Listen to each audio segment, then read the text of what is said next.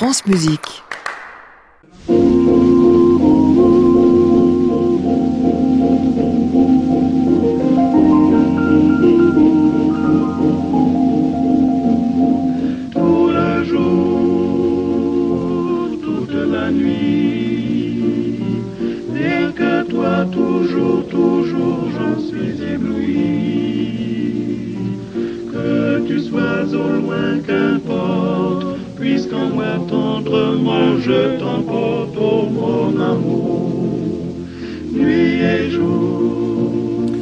Bonsoir à tous, ravi de vous retrouver pour une nouvelle semaine de Classic Club sur France Musique. Nous serons ensemble bien sûr tous les soirs à 22h en public et en direct depuis l'hôtel Bedford à Paris au 17 rue de l'Arcade où nous vous attendons à venir prendre un verre avec nous. Comme je le dis toujours, l'entrée est libre et gratuite on vient comme on veut, il n'y a même pas besoin de réserver. C'est pas bonheur ça. C'est grand bonheur ainsi que celui de recevoir tous les soirs des invités. Eh bien aujourd'hui, euh, pour répondre au sacripant de l'ami Clément Giacomo Sacripanti, chef d'orchestre italien, grand spécialiste du bel canto, nous rejoindra en deuxième partie de programme. Programme que nous allons commencer avec un compositeur, Pierre Jodlowski, qui va nous inviter à visiter le territoire des ombres. Nous sommes ensemble jusqu'à 23 heures. Bienvenue à tous dans le Classic Club.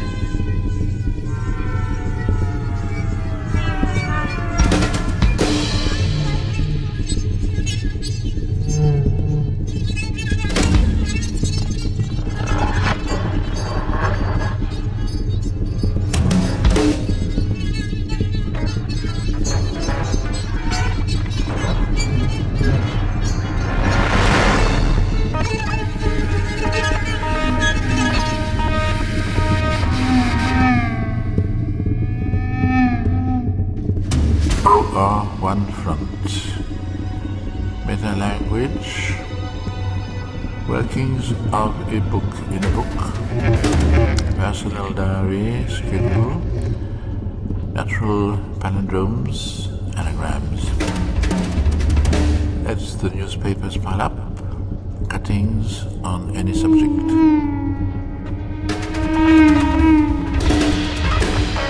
Or to front, cooperation,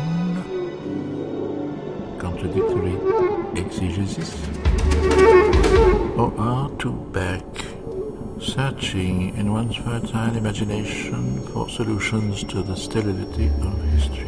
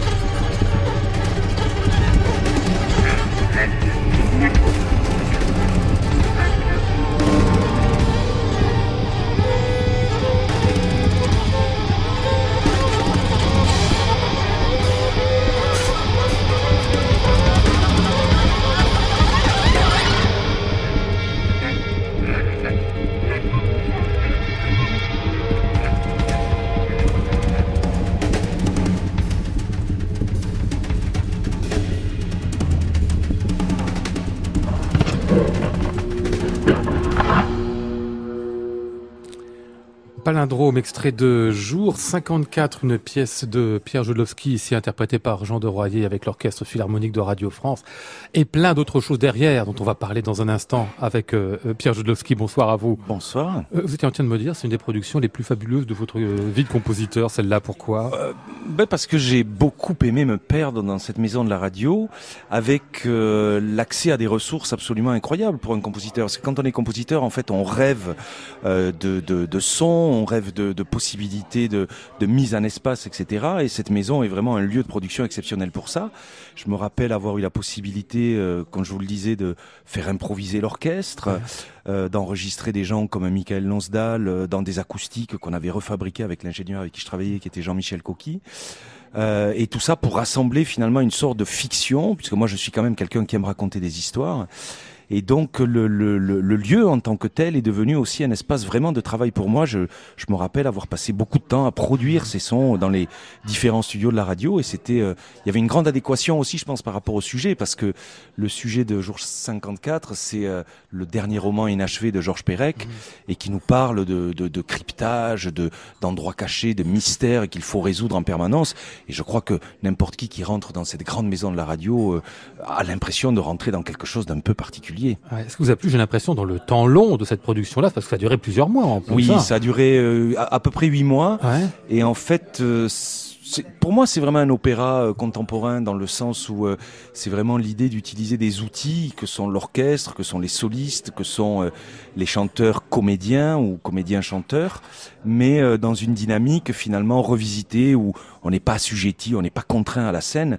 La scène devient cette espèce de, de territoire des ondes, on va dire, et euh, moi, j'avais beaucoup, j'avais pris énormément de plaisir à développer ça vraiment dans, le, dans la durée, en fait. Ah et, puis le fait de travailler avec beaucoup de gens, beaucoup de monde, c'est peut-être ça aussi. Vous aimez bien les appareils de production, en fait, je crois. Quand j'ai appareil de production, vous n'êtes pas seul à votre table. Tout à fait. Il y a plein de gens qui sont autour au moment même où la pièce se fait. Tout, à fait. C'est-à-dire que j'appartiens à une génération de, de compositeurs qui s'est très vite confronté à la problématique de la représentation. C'est-à-dire que moi, très vite, quand j'étais encore étudiant, je me rappelle euh, à l'IRCAM, par exemple, j'allais évidemment assister à tous les concerts et je sentais une sorte de dichotomie, on peut dire, entre ce que j'entendais d'une part, qui était absolument extraordinaire, très novateur, et la manière de présenter cette musique. Je, je trouvais qu'il y avait encore des rituels très archaïques, très anciens. Et je fais donc partie de cette génération de compositeurs qui ont un peu pris à brûle pour point cette problématique dans leur dans leurs bras pour essayer de dire bah, comment on fait pour euh, présenter cette musique aujourd'hui, comment on fait pour la faire exister peut-être différemment du, du, du, concert dans sa tradition classique? Ce qui n'a rien de mauvais puisque quand on regarde l'histoire de la musique, on voit très bien, euh, pour ne citer Wagner que comme un des exemples parmi tant d'autres, que les, les, grands compositeurs se sont toujours préoccupés de cette mmh, problématique de la représentation. Comment on mmh. fait? Est-ce qu'on joue la musique à tel endroit? Pourquoi? Quand? Comment? Donc, euh, d'où évidemment l'idée d'avoir recours à des, productions souvent assez larges qui, impliquent beaucoup de monde. Mmh. beaucoup de monde, beaucoup de manières aussi de faire euh, dialoguer les styles, parce que l'on entendait un grand orchestre symphonique, mais traité de manière même assez originale. Il y avait une batterie, il y avait un son très rock, qui est le vôtre aussi, euh, Pierre Jodlowski. Donc, il y a une sorte de, de mélange aussi finalement tous les bruits du monde, comme s'ils devaient se retrouver dans, dans l'œuvre que le compositeur conçoit de cette manière Là, c'est aussi un peu une, je pense, une problématique générationnelle. Euh, il y a eu, évidemment, on le sait, euh, vraiment la, la, notion d'école qui a été très très forte. Euh, après-guerre, euh, le sérialisme étant une école extrêmement dogmatique, et puis il y a d'autres écoles, il y a le sérialisme, etc., etc.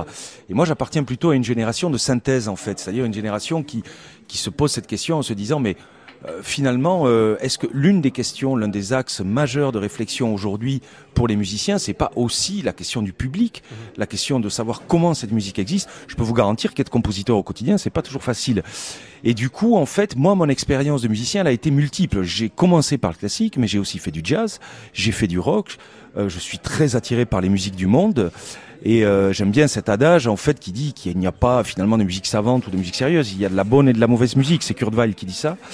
Et euh, moi, je me reconnais complètement là-dedans. Je pense qu'il a de très bonnes choses dans tout, tout type de musique. Et j'aime bien être un artisan, quelqu'un qui va euh, attraper ici et là. Et au fil des années, je crois que j'ai arrivé, je suis arrivé, pardon, à produire un son assez personnel qui peut être qualifié de, de rock. Après, le fait d'utiliser une batterie, il y a rien de très singulier aujourd'hui. Oui, plein de musiques le font oui, après tout. Hein. tout à fait. Pourquoi vous dites fait. c'est difficile, enfin pas facile d'être compositeur? C'est quoi que d'en vivre, Parce que à- le, le statut du compositeur est un statut très compliqué. Je ne vous apprendrai rien en disant que la musique contemporaine est très peu jouée dans les maisons d'orchestre et dans les Mhm. maisons d'opéra. Donc il y a déjà une problématique de statut. Où est-ce que on se situe en fait? Où est-ce qu'on peut travailler? Quand je fais des résidences dans des conservatoires, il faut toujours que je commence à expliquer un petit peu, à refaire un peu d'histoire de la musique. Et en rappelant à tout le monde que Mozart était un révolutionnaire, que le Sacre du Printemps a été un tollé lors de sa création et qu'il a fallu attendre quelques années pour que ça devienne un classique. Donc euh, c'est pour ça que c'est pas facile, c'est parce que en fait euh, on, on- a peu finalement de, de- de moyens d'exister, d'être euh, au quotidien. C'est pour ça que je suis très content d'être là parce qu'à chaque fois que je peux prendre la parole dans des espaces publics, je le fais fort volontiers et je crois que c'est nécessaire euh, pour justement dire simplement une chose, c'est qu'on est des artistes vivants et ce qui nous Mhm. intéresse c'est la vie en fait. On va parler de mort malgré tout dans ce qui suit avec vous, Pierre Joudlowski. C'est votre dernier disque qui vient tout juste euh, de paraître ou qui paraîtra à peine dans quelques jours. On va y revenir après. C'est enregistré par les percussions de Strasbourg. Le titre Ghostland. Et il est question, alors j'ai mis la- le disque sur ma platine disque, je sais pas si on dit platine avec les CD, euh, et j'ai entendu un texte qui sem- semblait comme assez euh, familier à mes oreilles. Au bout d'un moment, je me suis dit, mais si, c'est le roi des zones. Goethe. Bah oui, c'est ça, Erl König. Euh, et ben voilà, tel que Pierre Joudlowski, de manière très angoissante, nous le restitue.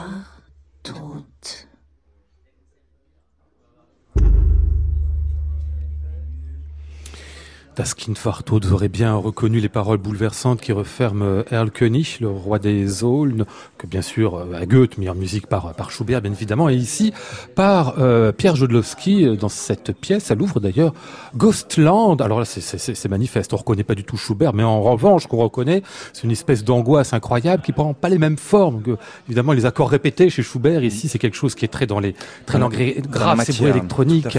Dans la matière, bruit électronique et, et les, et, les bruits acoustique, des percussions.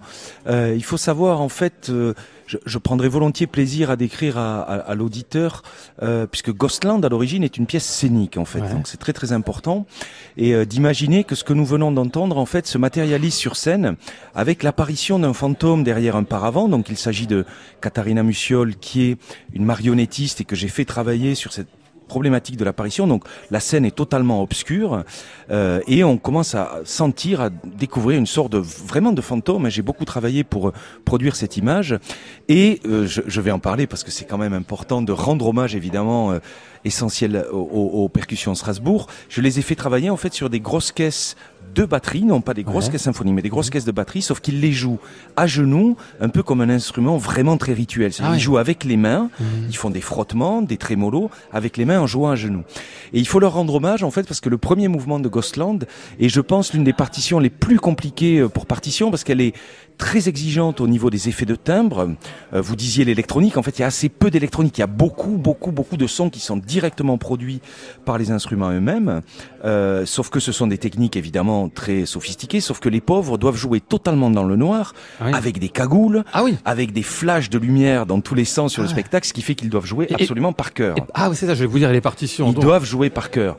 Donc ça a été. Pourtant, une... ça dure combien? J'ai bien vu 40 minutes la pièce. Alors ça ils ne jouent pas par cœur toute la pièce, mais cette introduction qui en fait déjà presque presque 20, ils doivent jouer absolument par cœur. Et là, je veux vraiment le, le, le rendre hommage au travail que nous avons fait avec eux parce que c'était extrêmement difficile. Il a fallu vraiment les convaincre et au final, euh, même si là on vient d'entendre donc cette version qui est retravaillée spécialement pour le disque, mais en condition spectacle, euh, ça produit vraiment quelque chose de magique en fait, mmh, bah aussi, euh, qui ne passe pas que par le son, qui passe aussi par la représentation. Et cette chose-là est une chose que je revendique beaucoup aujourd'hui. Pardon, je reviens sur cette idée de l'angoisse qui m'a étreint, moi, comme on dit, oui. dès que j'ai mis le, dès que j'ai lancé le disque, c'est le sentiment que vous vouliez transmettre ici aussi, si tant est que vous vouliez transmettre des, des sentiments tels que celui-là dans votre oui, musique. Oui, oui, oui, profondément. C'est-à-dire que Ghostland est un projet, je ne vais pas me qualifier de romantique, peut-être on pourrait employer le terme de post-romantique, puisque je suis allé puiser donc dans la grande littérature ouais. allemande qui me touche beaucoup. J'ai utilisé Goethe, mais j'ai aussi utilisé Schiller, j'ai utilisé euh, d'autres d'autres poètes allemands de cette période. Euh, qui sont des, des, poètes qui nous renvoient à une expérience du monde, alors évidemment de la nature, de, des, des, des grandes forêts, de l'ombre, de la lumière, euh, des nuages, de la, de, de, de la mer euh, très agitée. Moi j'étais un grand fan de Maldoror par exemple. Oui. Et, euh, et j'avoue que passé euh, 45 ans, on commence à se dire qu'on n'a plus grand-chose à prouver et que c'est finalement très bien euh, de revenir à des choses qui, qui nous ont touchés dans l'enfance en fait. Et ce texte était pour moi le, le, le, Roi des Zones, un texte qui m'avait en effet bouleversé et que j'avais envie de, de, de, porter en musique. Alors oui, il y a l'idée de l'angoisse, l'idée de l'étrangeté, euh, l'idée de la matière aussi. Euh, qui est très importante pour moi parce que toute cette poésie en fait a recours à la matière. Elle, elle ne fait qu'avoir recours. Les descriptions certes sont des descriptions un peu passionnées etc. Mais sont des descriptions aussi méticuleuses d'une certaine approche de la matière. Mmh. Le côté musical, comme je retiens, enfin, je sais pas, moi j'ai entendu ça comme des espèces de, de son de mitraillette qui était travaillé un peu autrement, comme si la manière de transporter aujourd'hui euh, euh, König, c'est cette mort-là, c'était de la guerre aussi derrière. J'irai pas jusque là. Après, euh, euh, c'est pas un son de mitraillette, c'est un son, euh, peut-être une sorte d'ostinato, c'est quelque chose qui oui. revient en permanence comme une, une sorte de, de, de, de, phénomène répétitif et, et qui est ce phénomène que le petit garçon dans les bras de son papa n'arrête pas de voir et que son papa, au contraire, euh, refuse de voir.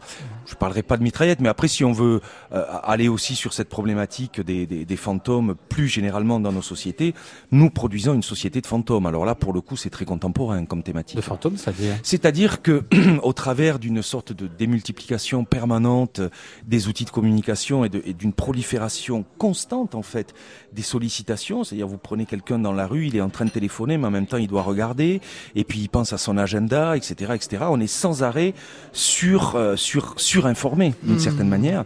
Et je, je vous rappelle cette triste euh, euh, chose dont on avait entendu parler sur les ondes de, de la radio et puis sur toutes les télévisions du monde, qui a été cette vague de suicides qui avait eu lieu à France Télécom Mhm. il y a quelques années de cela. Et on avait découvert en fait qu'il y avait des conditions de travail dans ces grandes entreprises qui sont absolument terribles avec cette idée de performance, cette idée Mhm. d'être sans arrêt euh, euh, obligé de faire plus, euh, toujours plus. Et ça fait de nous des fantômes, je pense, d'une certaine manière. C'est-à-dire que nous sommes, nous ne sommes plus prêts à faire face à ces émotions un peu archaïques. Et c'est pour ça que je reviens à ces textes romantiques en fait. On va ici aller avec le dernier mouvement de ce Ghostland vers la fin du cycle, les percussions de Strasbourg, toujours dirigé par... euh, non, je veux dirigé par personne, mais c'est une Il pièce se de- dirige tout seul. tout seul comme des grands. C'est une pièce donc de Pierre.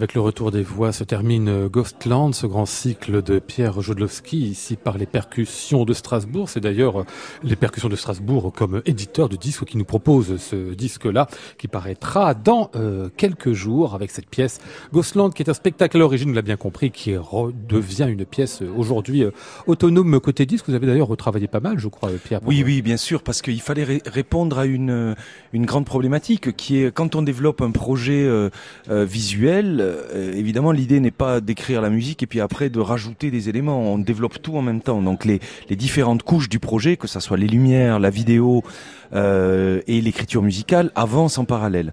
Et ce qui fait que quand j'ai commencé à, à réfléchir à la problématique du disque, en fait, j'ai dû réécrire un certain nombre de choses, remixer un certain nombre de choses, pour faire en sorte de réincarner finalement par le son certaines présences qui n'étaient que visuelles. Et si on veut être complet quant au concert, concert dans cette pièce-là, eh bien, il y en aura les 28 et 29 novembre à Strasbourg au Théâtre de Haute-Pierre et le 19 janvier à Paris à la Philharmonie. Classic Club, Lionel Esparza, France Musique.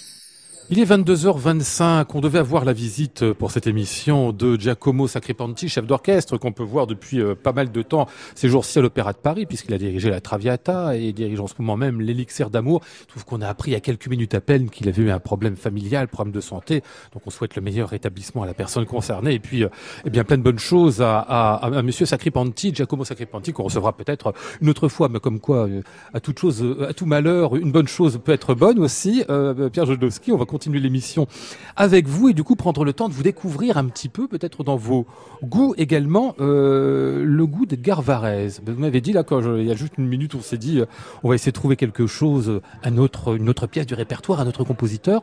Et vous avez cité euh, tout de suite Varèse. Pour quelle raison et à quel moment il apparaît dans votre dans votre vie? Varèse, c'est vraiment un choc. C'est-à-dire que dans mes euh, premières années d'études euh, en composition, euh, Varèse apparaît comme une figure telle qu'il a été, je pense, pour beaucoup beaucoup de compositeurs, euh, une figure vraiment à part. C'est-à-dire, c'est quelqu'un qui qui fait rentrer euh, la musique euh, de son temps dans une nouvelle dimension, en fait, mmh. dans la dimension de la matière, dans la dimension du son pur. On sait à quel point Varèse est quelqu'un qui a passé finalement toute sa vie à essayer de euh, de projeter les sons, de, de, de, de, de fabriquer finalement des, des, sons plus que des accords ou plus que des mélodies. Et euh, il a une attitude extrêmement radicale qui lui a valu d'ailleurs euh, d'être un peu exilé. Mmh. Euh, il a dû partir aux États-Unis. Il s'est même à un moment donné retrouvé dans une dans une phase assez compliquée de sa vie et il est revenu de cette phase en écrivant cette œuvre magnifique Désert, mmh. qui est la première œuvre mixte du répertoire de la musique. Première œuvre qui va mélanger euh, les sources électroacoustiques et les sources instrumentales. Et il faut savoir que mon répertoire n'est fait que de ça. C'est-à-dire que moi, je suis quelqu'un qui ne fait quasiment que de la musique mixte. Donc, euh, si on me demande, euh, je dirais, l'une des, premières figures importantes pour moi au niveau là, bien sûr, je, je peux je pourrais citer tellement de, de musiciens, mais j'ai beaucoup écouté Varese aussi pour les questions du de, de l'archaïsme et de l'énergie en fait. -hmm. C'est-à-dire c'est c'est une musique qui pour moi euh, euh, con, convoque finalement des, des, des choses qu'on a un peu perdues aujourd'hui, des problématiques de rituels, des problématiques aussi de, de, de définition de la musique non plus comme euh, quelque chose de très contrôlé ou de, de, de très euh, maîtrisé par le compositeur qui va poser des échelles ou qui va poser des mais plutôt des chocs en fait. Hein. C'est lui-même qui employait ces termes-là on fait des chocs de matière, des chocs de masse. Euh, on parle du poids de la musique de Varese, on parle de sa densité, etc. Et tout ça sont des paramètres qui m'ont beaucoup fasciné, en fait, qui m'ont beaucoup aidé à grandir, en fait, et à choisir un peu ma route. Il a eu un défaut, Varese, il s'en est un, c'est que ça a été une sorte de pionnier aussi, quelqu'un qui a défriché des routes qui n'avaient jamais été vues auparavant. Et du coup, il, a, il est accès à, très souvent, c'est le cas de lui, de John Cage, de quelques autres encore, après d'une forme de de naïveté, comme s'ils n'étaient pas finalement des vrais compositeurs, simplement des découvreurs de quelque chose que d'autres doivent après développer. Alors ça, on va, on va, si on écoute le début, euh, l'ouverture d'Arcana, je pense que tout musicologue aurait euh, une grande part de, de, mauvaise foi en disant que ce n'est pas un bon compositeur. Varese est un très grand compositeur, simplement en effet, il est un vrai compositeur, c'est-à-dire il est un vrai créateur, donc il prend des risques comme très peu de compositeurs mmh. ont pris des risques, puisqu'il se, il se situe aussi, il faut jamais oublier ça, il se situe à une période de l'histoire de la musique qui est une période de fin de règne du système tonal, c'est-à-dire mmh. que le système tonal a été déjà très très chamboulé par Debussy, très très chamboulé par Ravel, encore plus euh, par des gens comme Stravinsky. Donc Varese arrive à cette période-là où lui aussi, il a, il a plus envie d'utiliser ce système. Donc évidemment, il est très précurseur. Il a même dans ses écrits, on peut, il est même l'inventeur de la musique électroacoustique avant même qu'elle n'arrive. Il rêve de sons qui sortiraient de, de boîtes qui seraient positionnées autour du public. Euh, je veux dire, quand vous allez au cinéma cinéma aujourd'hui, vous écoutez du 5 plus 1, Varese avait pensé à ça avant tout le monde. Donc je dirais, et puis même peu importe si certaines de ces œuvres sont un peu fragiles d'un point de vue compositionnel, si elles ne résistent pas trop à, à l'étude, je dirais, classique de l'expérience musicologique, on s'en fiche. On peut pas, à un moment donné aussi, appliquer euh, une méthode, une méthode qu'on appliquerait pour, euh, euh, pour étudier du Brahms Hmm. à Edgar Varèse. Il faut rendre à Varèse, justement, ce côté-là, c'est un précurseur et c'est fondamental.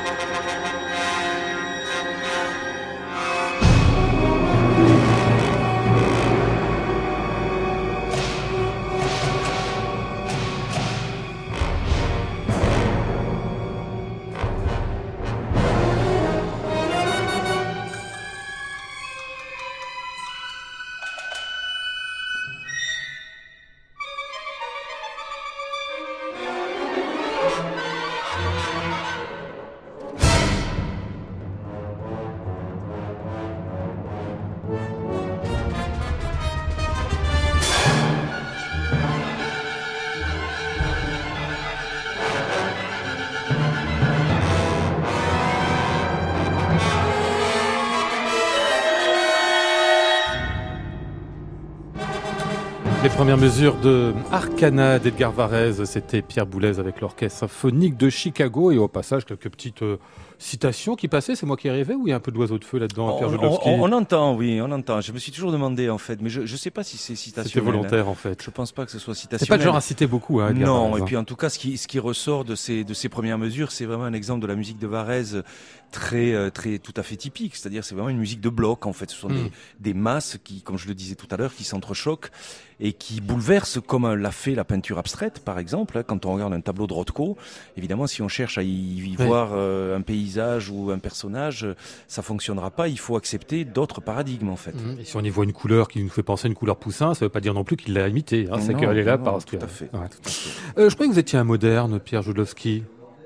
Vous êtes un moderne quand même. Ouais, J'espère un petit peu. Je vous vois arriver avec un, C... euh, bah, non, pas un CD, Avec un vinyle. disque, un vinyle, un 33 Un vinyle. tours, un LP comme on dit, avec des œuvres à vous, enfin une, l'air du dire, qui était une, une façon d'opéra que vous avez donnée euh, il y a quelques années avec les éléments de Joël Subiette. Ici, euh, vous allez nous raconter ce que vous avez fait, mais alors pourquoi mettre cette pièce-là sur 33 tours, ce Alors, support il, il- faudrait poser la question à Joël Subiette que vous avez déjà dû recevoir Ah oui, ici, oui, euh, qui vous dira. euh, alors, je peux, je peux parler à sa place. En fait, fait, euh, on constate en fait un grand retour du vinyle. Euh, donc il y a des, des amateurs de, de, vinyle. Je crois qu'il y, y, a deux raisons. Il y a une raison un peu fétichiste, euh, c'est-à-dire que l'être humain, malgré son, son, son désir permanent de, de modernité et d'aller toujours de l'avant, est, est, nostalgique. Mmh. Donc par définition, par définition, les, les gens collectionnent tout un tas de trucs. Ils vont collectionner des dés à coudre, ils vont collectionner tout un tas de choses. Et c'est vrai que la génération de mes parents ou, ou des vôtres peut-être oui. euh, sont des gens qui ont accumulé des grandes collections, des grandes collections de vinyles. Euh, et, euh, et, donc aujourd'hui, il y a une espèce de, de, de, de, retour en force un petit peu de ça. Alors ça, c'est un, un, premier aspect. Il y a un deuxième aspect qui est plus intéressant, je trouve, c'est la question de l'objet. C'est-à-dire que là, si vous euh, enlevez le papier cellophane de ce, de ce double vinyle, vous allez voir apparaître un objet qui, qui on a besoin d'ouvrir ses deux mains en fait pour mmh. le porter. Donc on a un objet, un certain espace. Quoi, voilà, enfin. il occupe un certain espace. Et puis pour le faire fonctionner, on est obligé de le prendre, de le poser Mmh, et, de, et de, de manipuler un, un, autre petit objet qui est le diamant, le bras du, du lecteur. Donc ça nous ramène aussi à une forme finalement un peu d'archaïsme. Mmh. Et je crois que cette, cette idée de l'archaïsme est quelque chose, en tout cas moi ça me turlupine beaucoup, mais je crois qu'on manque beaucoup de rituels dans nos, dans nos sociétés qui sont hyper cadrés, hyper canalisés, où on est toujours en train de nous dire comment il faut faire ci, comment il faut manger, comment il faut s'habiller, comment il faut penser. Et je crois que les gens aiment bien aussi euh, faire des choses un peu ancestrales, euh, allumer un feu. Euh, ça paraît stupide, mais c'est un peu comme mettre un vinyle. Ça craque, mais c'est pas mal. voilà, je m'amuse un peu. Là, à 33 mais... tours, c'est comme, c'est comme allumer du feu du temps de, du de, temps de la guerre. Du J'essaie de répondre à, à, votre, à votre question. L'air du dire, j'ai dit une façon d'opéra, j'exagère un peu ici, il y avait de ça, même, en tout cas un travail avec la scène aussi. Ah complètement, l'air du dire, c'est vraiment, c'est une commande de l'opéra de Toulouse, c'était Frédéric Chambert qui était directeur à l'époque et qui m'avait commandé ce projet. Euh, et façon d'opéra, oui, parce que en même temps, l'air du dire n'est pas un opéra. Dans, le chant n'occupe pas une place prépondérante dans ce mmh. projet.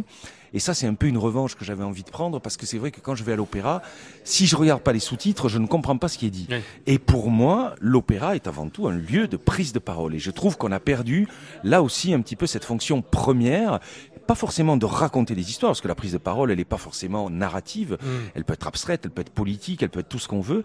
Et en fait, l'air du dire est vraiment un hommage à cette question-là. Donc j'ai vraiment écrit un projet qui met en, euh, en scène des situations euh, archétypique de la prise de parole, donc je l'ai déjà dit, le politique, euh, le conte, c'est-à-dire nos parents qui nous racontent une histoire, euh, le tribunal, l'oraison, euh, et je sais plus quoi d'autre, euh, qui sont donc des, des, des, des situations où on, on, prend la parole. Et moi, la déclamation beaucoup. avant la le chant. Tout à fait, la déclamation avant le chant, et le chant découle de la déclamation. Mmh. J'arrive au chant à partir d'un certain temps, et c'était un projet qui était pour moi très intéressant, de pouvoir produire dans une maison d'opéra un objet qui était finalement très théâtral. Et ça dire, a bien fonctionné. Il faut dire qu'une manière originelle, c'est un peu le cas. Hein. Lully, finalement, c'est un passage aussi de la déclamation au chant. Hein. Tout à fait, tout à fait, on retrouve ça.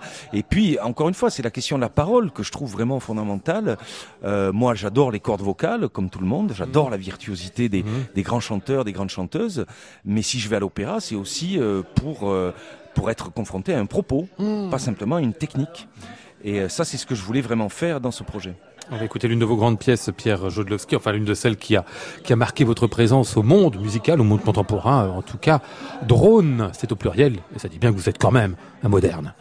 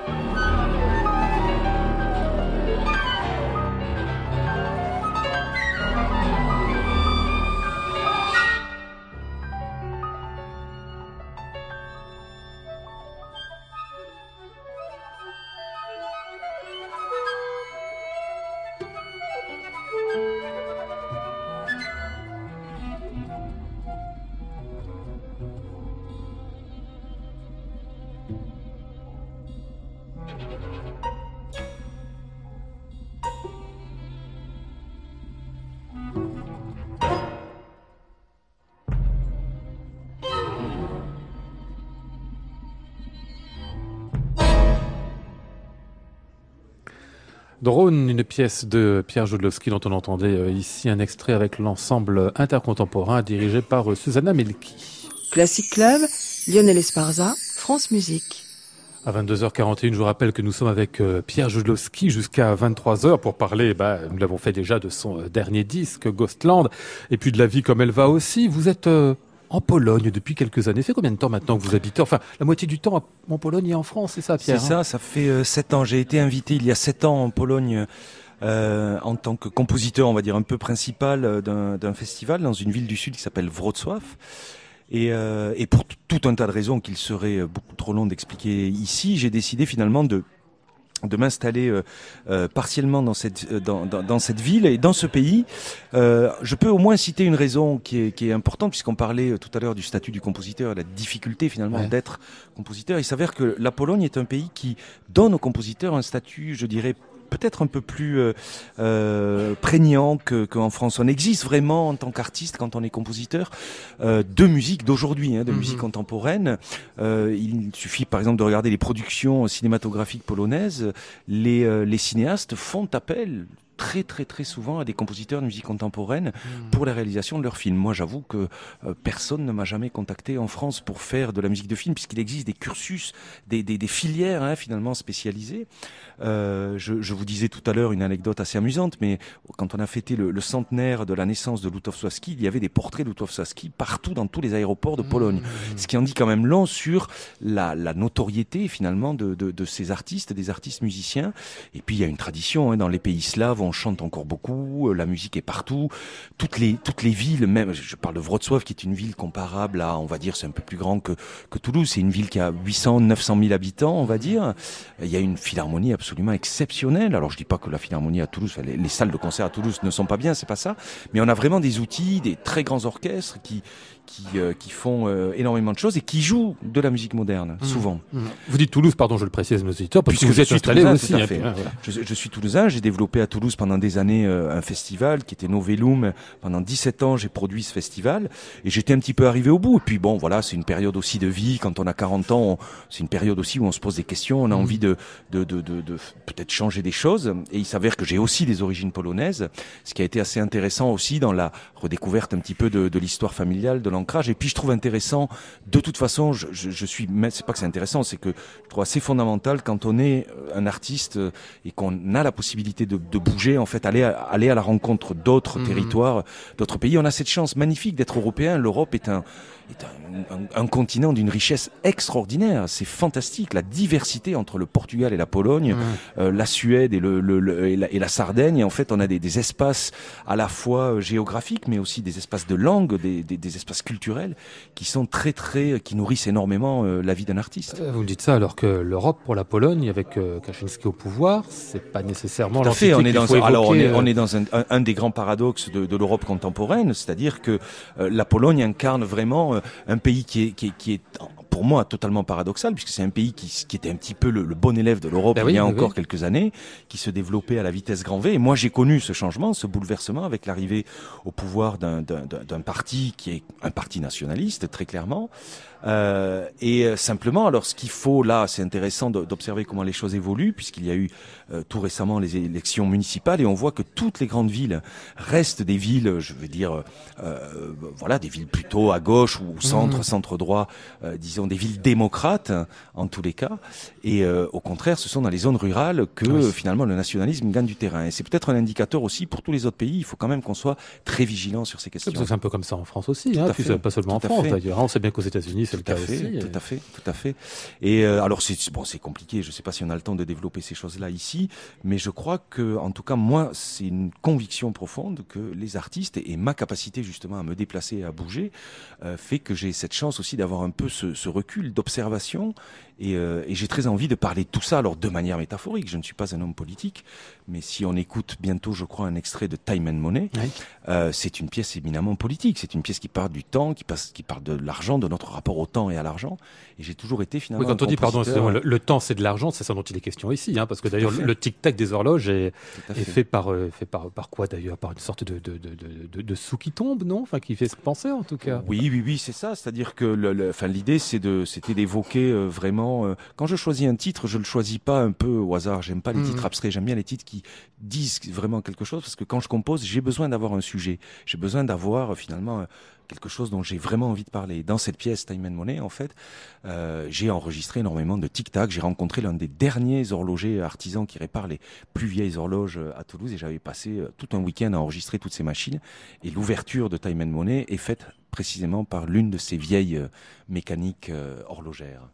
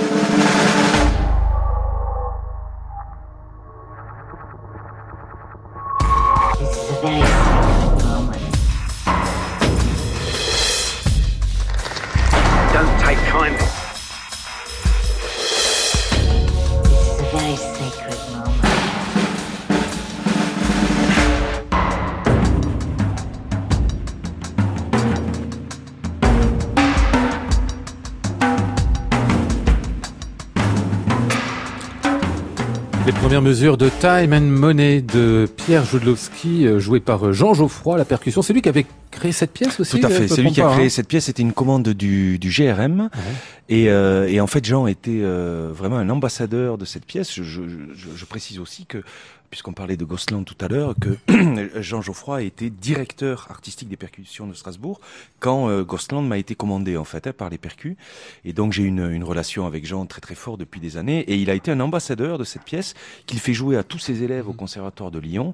Et ce qui fait qu'aujourd'hui c'est une pièce qui jouée très souvent puisque tous ces élèves l'étudient et, ont envie après finalement de la de la de la développer euh, pour des concerts, euh, pour des récitals. Je me trompe pas, c'était bien à Lyon que vous étiez euh, élève en composition au CNSM, Tout à hein, fait. c'est ça. hein J'étais élève de Philippe Manoury. de Philippe Anouri, c'est ça. Ça. ça fait une différence entre les, les élèves de Lyon et les élèves de Paris, parce qu'on dit en instrument qu'il y a parfois une sorte de, je sais pas comment on pourrait dire, de préséance. Allez, Paris, c'est un petit peu mieux que Lyon. Est-ce qu'il y a la même chose en, en composition? Non, je crois que ce qui fait la, la, la, la- ce qui va faire la qualité finalement d'un parcours artistique, c'est euh, c'est pas la géographie, c'est la, la capacité d'un étudiant à nouer avec euh, le professeur de composition, mais aussi avec le département, finalement les, les, les de tisser les, les liens et de s'offrir finalement les conditions de travail. Moi, j'ai, je sais que pour moi, ces années d'études ont été des années de de, de travail, mais je bossais euh, 12 à 13, 14 heures par jour parfois. J'étais boulimique de travail, de découverte. Et euh, l'environnement de, de Lyon est très très bien pour la Mhm. composition. Celui de Paris aussi, je pense pas qu'il y ait vraiment euh, de, de, de, de quoi. Et puis on est peu nombreux en composition, donc ne commençons pas à nous tirer dans les pattes. À faire de les concurrences inutiles. Non, ça n'a pas, ça n'a pas d'intérêt. Je vais faire écouter quelque chose, euh, Pierre Jodlowski, ah bah, rien à voir avec vous euh, a priori, mais c'est une sorte de, de petit hommage avec une musique qui fera très ancien, alors qu'elle n'est pas si vieille que ça non plus.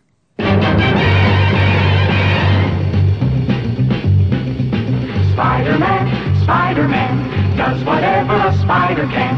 Spins a web any size, catches thieves just like flies. Look out, here comes the Spider-Man. Alors certains de nos auditeurs ont certainement euh, rectifié en français. Hein, l'araignée, l'araignée, il fait naître des singuliers, parole complètement idiote, parfois qui était celle du, du dessin animé de l'époque. Ce qu'on entend là, c'est donc la musique de Spider-Man. Pourquoi je vous propose ça à 22h51 C'est qu'on a appris euh, juste avant que l'émission commence la disparition de Stan Lee, euh, scénariste et éditeur de comics.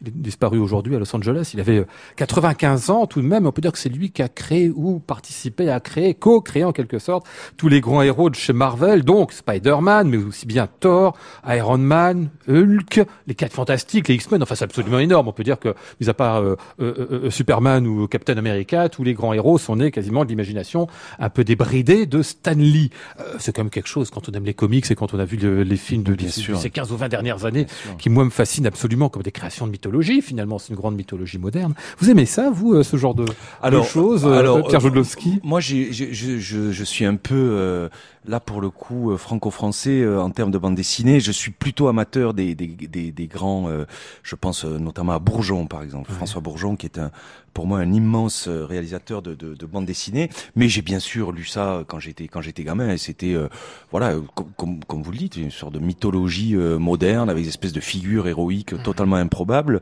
avec euh, peut-être un manichéisme euh, qui Oui, est c'est qui est peut-être euh, voilà, qui est, qui est un peu contestable, je trouve, euh, surtout dans les, les- les- la manière de, de traiter ces films-là aujourd'hui. Mais euh, mais en tous les cas, euh, Stanley était vraiment euh, dans. En plus, je, je pense que dans les BD, il y a, y a des choses qu'on ne voit plus du tout dans les films. C'était beaucoup plus débridé, hein, les BD. Oui, hein. certainement. Oui, puis Voilà. la créativité était, Tout à fait. forte. Tout Enfin, l'est toujours d'ailleurs la Tout création dans le, dans le monde de la, de la bande dessinée. Chose qui m'intéresse aussi avec le, ce- ce- cet univers-là, tout le monde connaît évidemment les, les héros que je viens de citer, soit, soit on a vu des films, on en a entendu parler, et on connaît pas toujours le nom des auteurs.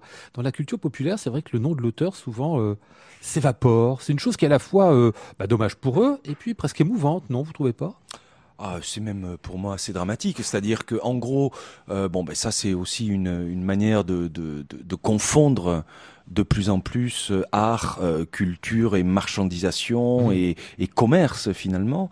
Donc, quand un film est un succès, en fait, on a des des, des producteurs ou des gens qui viennent, euh, qui sont sortis tout droit des écoles de commerce, qui vont dire, ben, qu'est-ce qui a fait le succès de ce film? C'est, ben, par exemple, le nom de l'actrice. Donc, pour le prochain film, en fait, ce qui est important, c'est de mettre en avant le nom de l'actrice ou euh, euh, par le réalisateur. On voit très, très souvent ça pour les films. Par Oui, le réalisateur. Par l'auteur de... de, absolument. Mais, mais pourquoi on ne dit pas son nom? C'est complètement Ouais, ouais, ridicule. Moi, pour moi, Stanley Kubrick, je veux dire, j'ai pas envie de dire ah ben oui, tiens, j'ai vu le film de celui qui a réalisé Shining. Et peut-être que le, le- le réalisateur en question est pas aussi connu que Stanley Kubrick, c'est ce qui explique aussi. Oui, mais euh, ce donnons-lui sa chance. absolument. Donnons-lui sa chance. C'est-à-dire que ça, c'est c'est vraiment une chose. Il faut pas, dans, je, je, je crois, euh, les, les artistes euh, ont besoin de temps. Et moi, je le je, je m'en rends vraiment compte. C'est-à-dire à l'échelle d'une du- du- du- du- d'une vie. Et ça fait 25 ans que je compose. Et, euh, et je suis vraiment très très loin d'être allé au bout. Et quand on regarde la production de Kubrick, par exemple, il a fait finalement assez peu de films. Chaque film lui prenait 5 ans, 6 ans, 7 ans. Et il faut du temps. Donc Kubrick, le nom Kubrick, euh, il n'est pas apparu comme ça. Et si on avait dit dès le début, oh ben non, on va pas dire Kubrick, on va dire que Mhm. c'est le dernier film où il y a, euh, je sais pas quel acteur qui joue dedans, euh, ben non, ça aurait pas marché. Donc donnons la chance aux auteurs, oui, Mhm. plus que jamais. Au milieu de cette émission, je vous ai demandé, Pierre Jodlowski, un grand titre, un grand tube. Vous avez choisi, alors sans hésiter, et assez heureux de l'écouter, semble-t-il, le boléro de Ravel. Alors, on se dit parfois que c'est pas la musique la plus évoluée du monde. Et, et après tout, Euh, en fait, là, on pourrait faire une petite séance de psychanalyse, si vous voulez, mais disons Pourquoi que euh, ce, que m'ont raconté mes parents, euh, c'est que quand j'étais vraiment tout petit, euh, ça- ils- ils- mes parents étaient mélomanes, hein, ils écoutaient du jazz, ils écoutaient du classique, etc. Et typiquement, il y avait deux œuvres euh, qui étaient absolument frappantes pour eux parce que dès que je les entendais, apparemment, je venais, je me, je me collais à l'enceinte, je Mhm. restais assis jusqu'à la fin. C'était le Boléro de Ravel et le Sacre du Printemps, en fait. Donc, je crois que ce qui m'a fasciné là-dedans, en fait, c'est le, le déploiement, l'énergie. Je, veux dire, je suis désolé, c'est peut-être pas la musique la plus sophistiquée du monde, mais c'est quand même quand même, il y a une science de l'orchestration qui est il y a une incroyable. science de l'orchestration qui est phénoménale, il y a une science du temps, il y a, Ouais. il y a, il y a vraiment, je, je peux vous garantir, quand vous êtes un compositeur et que vous écrivez un crescendo de 10 minutes, euh, c'est très très difficile de sortir de cette référence. Et du coup, euh, ça, ça, il y, a- quand même quelque chose, encore une fois, qui tient d'une sorte d'archaïsme. euh, qui, qui moi m'a toujours fasciné. Ça continue de me fasciner le boléro. Quand je, quand je peux aller à l'orchestre écouter, j'y vais. Comme comme le sacre du printemps d'ailleurs.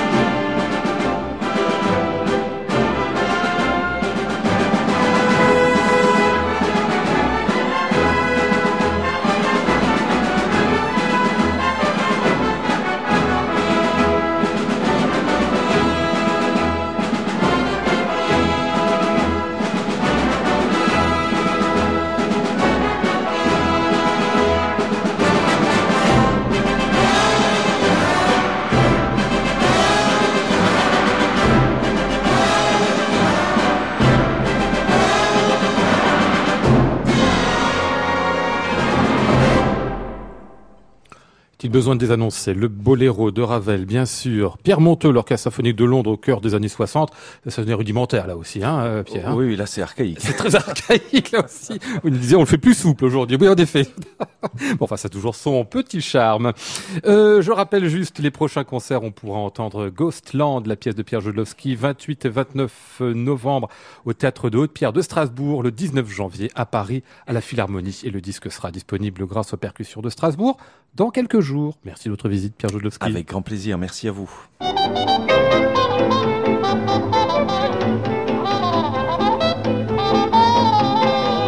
Nous étions ce soir avec Flora Sternadel, Maud Nourri, Antoine Courtin, Stéphane Foulon et Mathieu Leroy. Voici le ciel peuplé de ces moutons blancs. Voici la mer troublée, spectacle troublant.